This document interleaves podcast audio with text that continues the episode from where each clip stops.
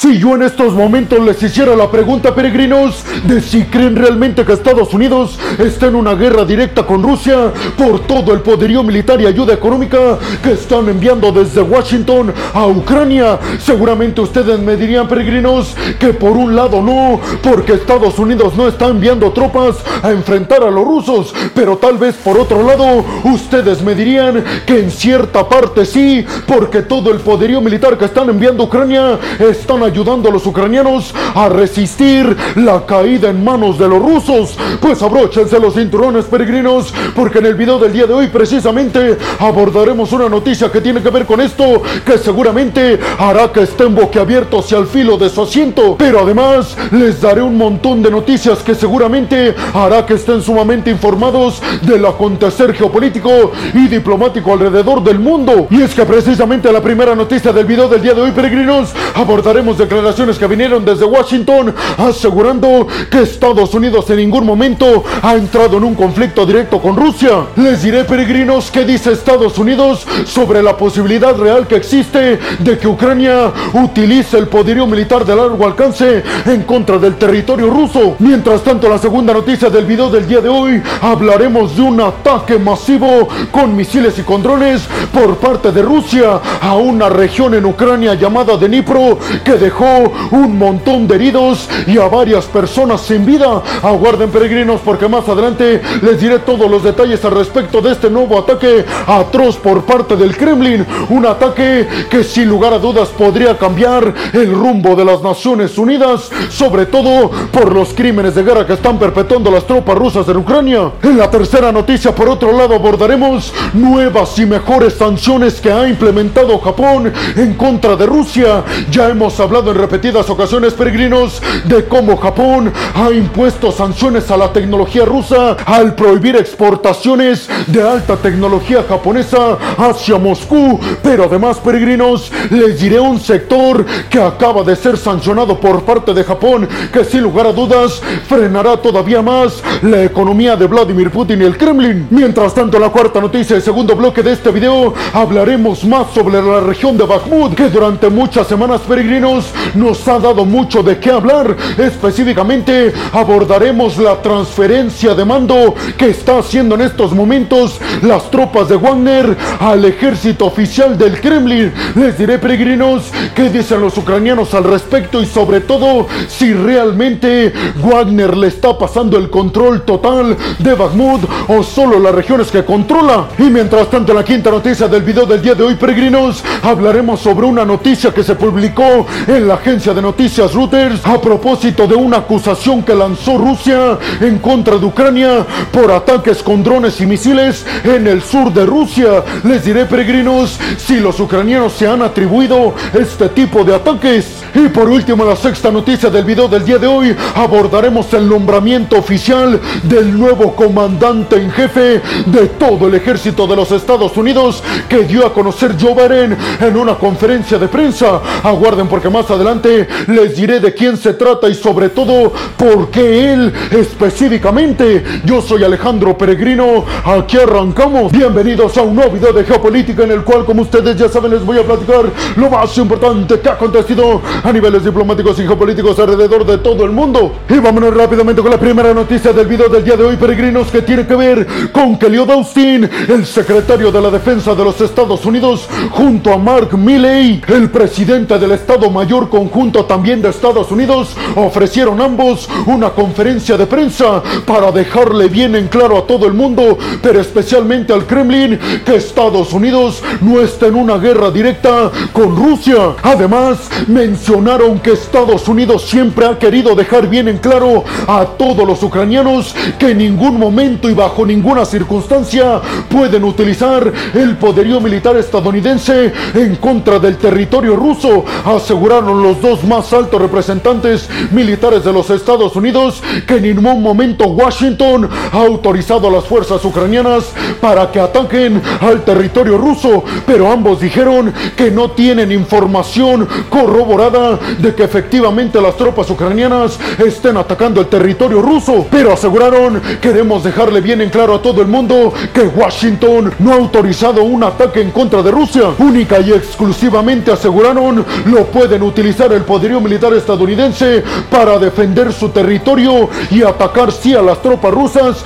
pero que estén invadiendo ilegalmente Ucrania, no pueden atacar territorio del Kremlin. Hay que decir, peregrinos, que Rusia ha acusado ya en varias ocasiones a las tropas y en general a todo el ejército ucraniano de haber llevado a cabo una incursión ilegal a Belgorod, la región rusa limítrofe con Ucrania. Y es que además Rusia estuvo asegurando que esta incursión las tropas ucranianas lo hicieron con poderío militar y específicamente tanques estadounidenses. Ante esto, Mark Milley dijo que Estados Unidos no tiene información precisa y veraz aún sobre que efectivamente haya habido una incursión por parte del ejército ucraniano y mucho menos que lo hayan hecho con tanques estadounidenses. Pero aseguró que en estos momentos ya haya encarrilada una investigación conjunta entre Ucrania y los Estados Unidos para determinar quién invadió Belgorod y sobre todo con qué poderío militar lo hicieron. Sin embargo, ambos también dijeron que Ucrania en estos momentos no se ha atribuido ningún ataque en contra de territorio ruso, por lo cual ambos pidieron se le creyera a los ucranianos. Además, también ambos dijeron que la promesa de Ucrania siempre se ha mantenido firme por su parte, asegurando que bajo ninguna circunstancia y bajo ningún escenario ellos utilizarán poderío militar occidental para atacar a Rusia y sobre todo ahora que están ya en camino misiles de largo alcance. Los ucranianos nos han prometido que estos misiles únicamente los van a utilizar en contra de las tropas rusas que están en Ucrania y las quieren no para llegar a territorio ruso, sino para llegar a atacar por detrás de las líneas defensivas rusas, ya que son misiles de largo alcance. Y la conferencia de prensa la finalizaron ambos peregrinos asegurando que bajo ninguna circunstancia Estados Unidos permitirá en el futuro que Ucrania utilice su poderío militar en territorio ruso, pero además elogiaron la estrategia militar que ha estado llevando Ucrania, sobre todo en la región de Bakhmut, debilitando al poderío militar y a las tropas rusas. Y por último, peregrinos, ellos mencionaron que la guerra va a terminar única y exclusivamente cuando Ucrania logre recuperar todos los territorios que se delimitaron cuando se extinguió la Unión Soviética, es decir, que Estados Unidos no va a pensar que terminó el conflicto hasta que Crimea no vuelva a las manos de Ucrania. ¿Ustedes qué piensan, peregrinos? ¿Creen realmente que Ucrania no ha utilizado poderío militar estadounidense para atacar territorio ruso? ¿Creen que lo haga en el futuro y sobre todo, creen realmente que Estados Unidos cumpla su promesa de no dejar de apoyar a Ucrania hasta que regrese Crimea a la administración de Kiev? Y vámonos rápidamente con la segunda noticia del video del día de hoy, peregrinos, que tiene que ver con que Rusia llevó a cabo un ataque masivo y letal en contra de Dnipro, una región ucraniana que dejó este ataque, peregrinos, escuchen bien, una persona sin vida y 15 lesionados. ¿Cuál fue el objetivo de este ataque, peregrinos? Nada más y nada menos que una clínica. Medios ucranianos publicaron un video en donde se pueden ver a personas muy lesionadas sacadas de los escombros. Y mientras tanto, Zelensky publicó un video en su cuenta de Twitter asegurando que próximamente las Naciones Unidas se van a dar cuenta del error que están cometiendo al no juzgar a Vladimir Putin y al ejército ruso por todos los crímenes de guerra que han hecho y que continúan perpetuando en territorio ucraniano. Hay que decir, peregrinos, que Rusia está tratando de justificar este ataque diciendo que su objetivo eran soldados ucranianos que estaban siendo atendidos en esta clínica, pero las autoridades ucranianas aseguraron que no había soldados en esta clínica y que única y exclusivamente había personas y civiles inocentes. Debemos de acabar, dijo Zelensky en el video publicado en su cuenta de Twitter,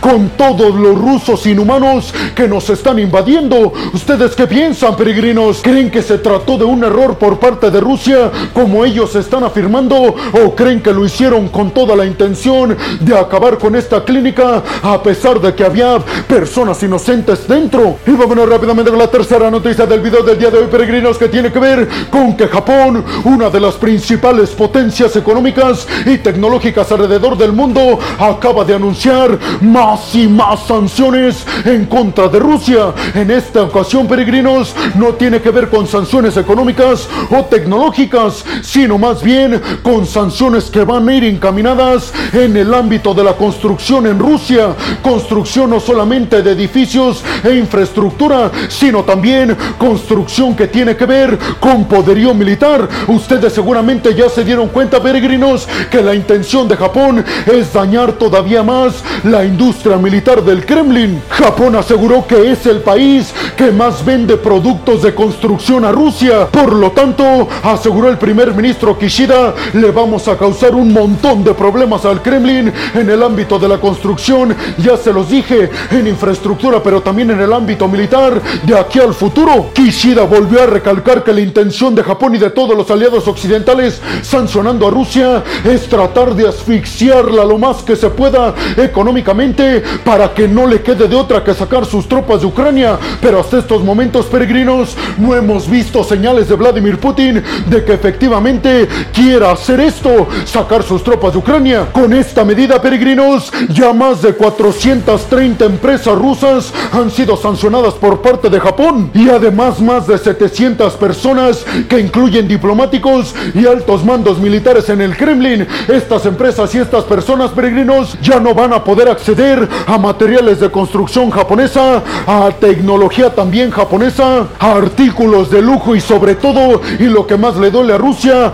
a componentes militares. ¿Ustedes qué piensan, peregrinos? ¿Creen que con esto Japón realmente le va a hacer daño económico y militar a Rusia? ¿O creen realmente que no le haga ni cosquillas a Vladimir Putin ni a Rusia? Y vámonos rápidamente con la cuarta noticia del video del día de hoy, peregrinos, que tiene que ver con que el grupo Wagner acaba de hacer oficial el inicio de la transición del control de la región de Bakhmut. ¿A quién le está transfiriendo este control, peregrinos? Pues Prigozhin, el líder del grupo militar privado ruso Wagner, aseguró que esta transición ya se la están empezando a hacer al ejército ruso oficial, ya que aseguró Prigozhin, nuestros objetivos han sido cumplidos y aquí les entregamos Bakhmut a las tropas rusas. Hay que decir, peregrinos, que la disputa por Bakhmut duró varios meses y ha sido la más sangrienta batalla en Europa después de la batalla en la Segunda Guerra Mundial. Los ucranianos, por su parte, continúan asegurando que Rusia ve la posibilidad de capturar Bakhmut como una victoria, pero dicen los ucranianos, lo que no saben los rusos es que para nosotros ya es una victoria el hecho de que hayan perdido tantos soldados y tanto poderío militar en esta batalla en comparación con nuestras pérdidas. Inclusive, peregrinos, les recuerdo que el grupo Wagner ha asegurado que en esta batalla por Bakhmut perdió por lo menos 20 mil soldados. Ucrania además por su parte aseguró que Wagner no está transfiriendo el control total de Bakhmut, ya que no lo tienen. Aseguraron lo único que están haciendo es transferir las posiciones que han ganado en la región de Bakhmut, pero no totalmente porque nosotros seguimos estando controlando ciertas zonas. Pero ustedes qué piensan, peregrinos? ¿Creen realmente que los rusos cayeron en la trampa ucraniana para desgastarse militarmente y con tropas en esta región de Bakhmut y sobre todo creen que todo esto tenga que ver con que Ucrania ya está nada de arrancar la contraofensiva que seguramente intentará recuperar Bakhmut? Y vámonos rápidamente con la quinta noticia del video del día de hoy, peregrinos, que tiene que ver con que según la agencia de noticias Reuters, Rusia está acusando a las autoridades militares ucranianas de perpetuar un ataque en el sur de Rusia. Sin embargo, peregrinos, Reuters aseguró que esta información todavía no la han corroborado. Y además, peregrinos, hay que decir también que las tropas ucranianas no se han adjudicado ningún ataque en contra de Rusia. Muchos están asegurando en Occidente que Rusia quiere tener un pretexto de peso para llevar a cabo medidas catastróficas como por ejemplo nucleares en contra del territorio ucraniano, pero es algo que aseguran los occidentes, Ucrania está siendo muy cuidadosa para no caer en la trampa. Rusia aseguró que logró derribar un montón de misiles y drones militares provenientes de Ucrania, pero además que uno de ellos sí logró impactar en la infraestructura del sur de Rusia. Pero como ya se los dije peregrinos, Ucrania ha negado categóricamente estas acusaciones. ¿Ustedes qué piensan, peregrinos? ¿Creen realmente que Ucrania pueda llevar a cabo ataques de este tipo en contra del territorio ruso? ¿O creen que Rusia está llevando a cabo este tipo de autoataques para tener justificación en contra de utilizar bombas nucleares contra el territorio ucraniano? Y vámonos rápidamente con la sexta y última noticia del video del día de hoy, peregrinos, que tiene que ver con que Joe Biden, el presidente de los Estados Unidos, ha hecho oficial el nombramiento del jefe de la Fuerza Aérea de los Estados Unidos como militar en jefe de todo el ejército estadounidense. Se trata de Charles Brown, que va a ser el encargado de ahora en adelante, como ya se los dije, de todo el ejército estadounidense, aunque falta que el Senado estadounidense lo apruebe. Joe Biden dijo que Charles Brown tiene mucha experiencia con Rusia y con China, que son las principales amenazas en estos momentos de los Estados Unidos. Por eso dijo, es la persona más adecuada para comandar al ejército más poderoso del mundo. ¿Ustedes qué piensan, peregrinos? ¿Creen realmente que la experiencia de Charles Brown se pueda utilizar a favor de Estados Unidos y en contra de sus dos principales amenazas, Moscú y Pekín? Y bueno, hemos llegado al final del video del día de hoy, peregrinos. Les quiero agradecer muchísimo todo el que me dan, porque sin ustedes yo no podría hacer esto que es lo que más me apasiona en el mundo. Así que muchas, pero muchas gracias peregrinos. Sin más por el momento, nos vemos en el siguiente video de Geopolítica. Hasta la próxima.